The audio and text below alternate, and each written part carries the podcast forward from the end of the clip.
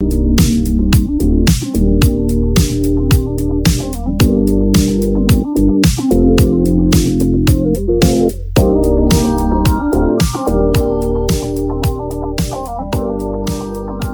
gente! Hoje é dia de Fala Rematia e o assunto dessa semana é bem legal.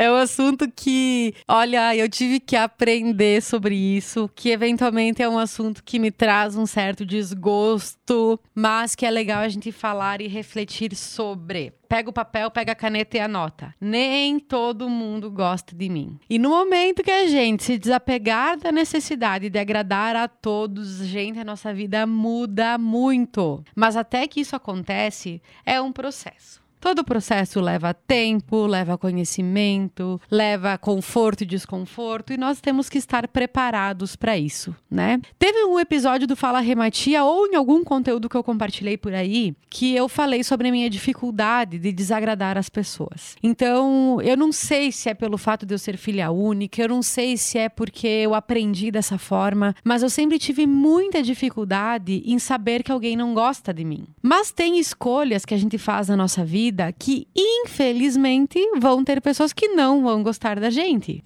Eu trabalho tentando, né, elevar o nível de consciência das pessoas. No momento que eu tento elevar esse nível de consciência, eu preciso falar umas verdades. E tem momentos, gente, que a verdade dói. Assim como a verdade já doeu para mim, eu tenho certeza que eventualmente a verdade já doeu para quem está me ouvindo também. Só que quando a gente não está preparado para entender o nosso processo e para entender que às vezes a verdade dói, a gente tem que encontrar um culpado. E quem que é o culpado? É o meu chefe, é o meu líder, são os meus pais, é o meu terapeuta, é o meu educador físico. Por quê? É sempre mais simples e mais fácil dizer que a culpa é do outro, porque no momento que a culpa for do outro, a gente não tem responsabilidade sobre aquilo. E no momento que eu entender que a culpa é minha, eu vou ter que fazer alguma coisa com aquela informação. Então, quando a gente trabalha essa consciência de que nem todo mundo gosta da gente, a gente precisa entender que muito do desconforto que a gente sente não tem relação com a gente, muitas vezes tem relação com a pessoa que está na nossa frente também. E que não tem problema, gente. Ninguém agradou todo mundo e ninguém agradará todo mundo, sabe? Porque nós somos pessoas diferentes, com perfis diferentes, com pontos de vista diferentes. Falamos falamos nos episódios anteriores sobre nós termos prioridades diferentes, sobre nós pensarmos diferentes. E tudo isso são aspectos e situações que vão fazer com que as pessoas tenham divergências com a gente. Só que isso não nos torna uma pessoa ruim, não nos torna alguém do mal, não nos torna um, um vilão na vida dos outros. Simplesmente vai fazer o quê? Se a pessoa não gosta da gente, sempre é problema do outro, né?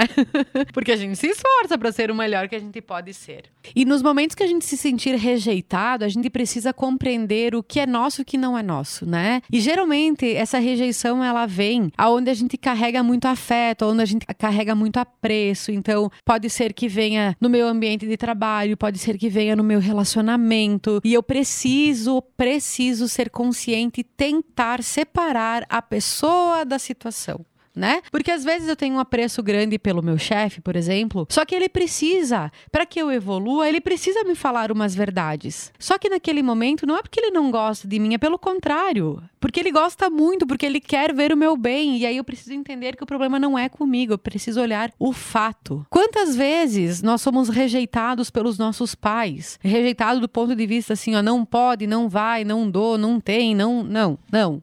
Uh, essa rejeição é porque eles não gostam da gente? Não, muito pelo contrário, é porque eles gostam muito da gente, eles estão tentando colocar ou impor um limite ou uma educação diferente, um ponto de vista diferente. Então é importante que a gente consiga despersonificar as coisas, o que é um desafio muito grande tá? Um desafio gigante, principalmente para quem uh, decide de forma mais emocional, para quem é, se doa muito às outras pessoas, para quem é muito empático. Então, tudo isso é um exercício maior para essas pessoas, né? Para quem é mais racional, para quem é mais coração gelado, coração de pedra, talvez esse sentimento de bah, não gostam de mim não é tão aflorado quanto para as pessoas que são mais emocionais. Então, aqui também vem um ponto para a gente refletir. Por exemplo, eu falei lá no início que eu sofri muito e eventualmente eu sofro ainda sobre isso, né? Mas é porque o meu perfil é extremamente emocional. Eu sou uma pessoa que eu nunca faço pelo outro aquilo que eu acredito que a pessoa não faria comigo e aí eventualmente existe uma frustração em cima dessa expectativa porque a pessoa talvez aquilo que é importante para mim não é para ela, sabe? Aí vem as diferenças que podem fazer com que a gente se sinta menos prestigiado ou bah, essa pessoa não tá gostando de mim e eu, a culpa é minha e a gente fica num marasmo pensando sobre isso, né? É, só que daí nesse ponto é importante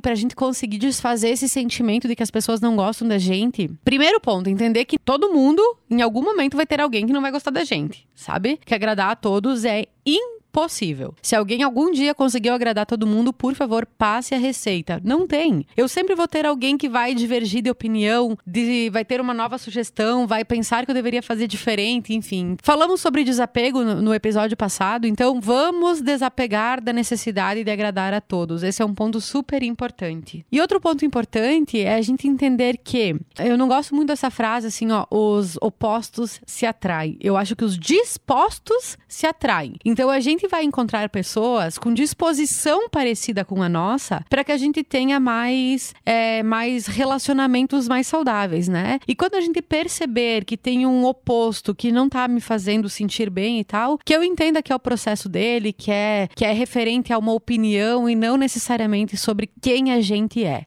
tá? Esse é um ponto importante. Quando a gente consegue diferenciar quem a gente é do que os outros acham que a gente é. Volto a falar sobre a importância do autoconhecimento. O autoconhecimento e o não julgamento, eles também nos libertam da necessidade de querer agradar todos.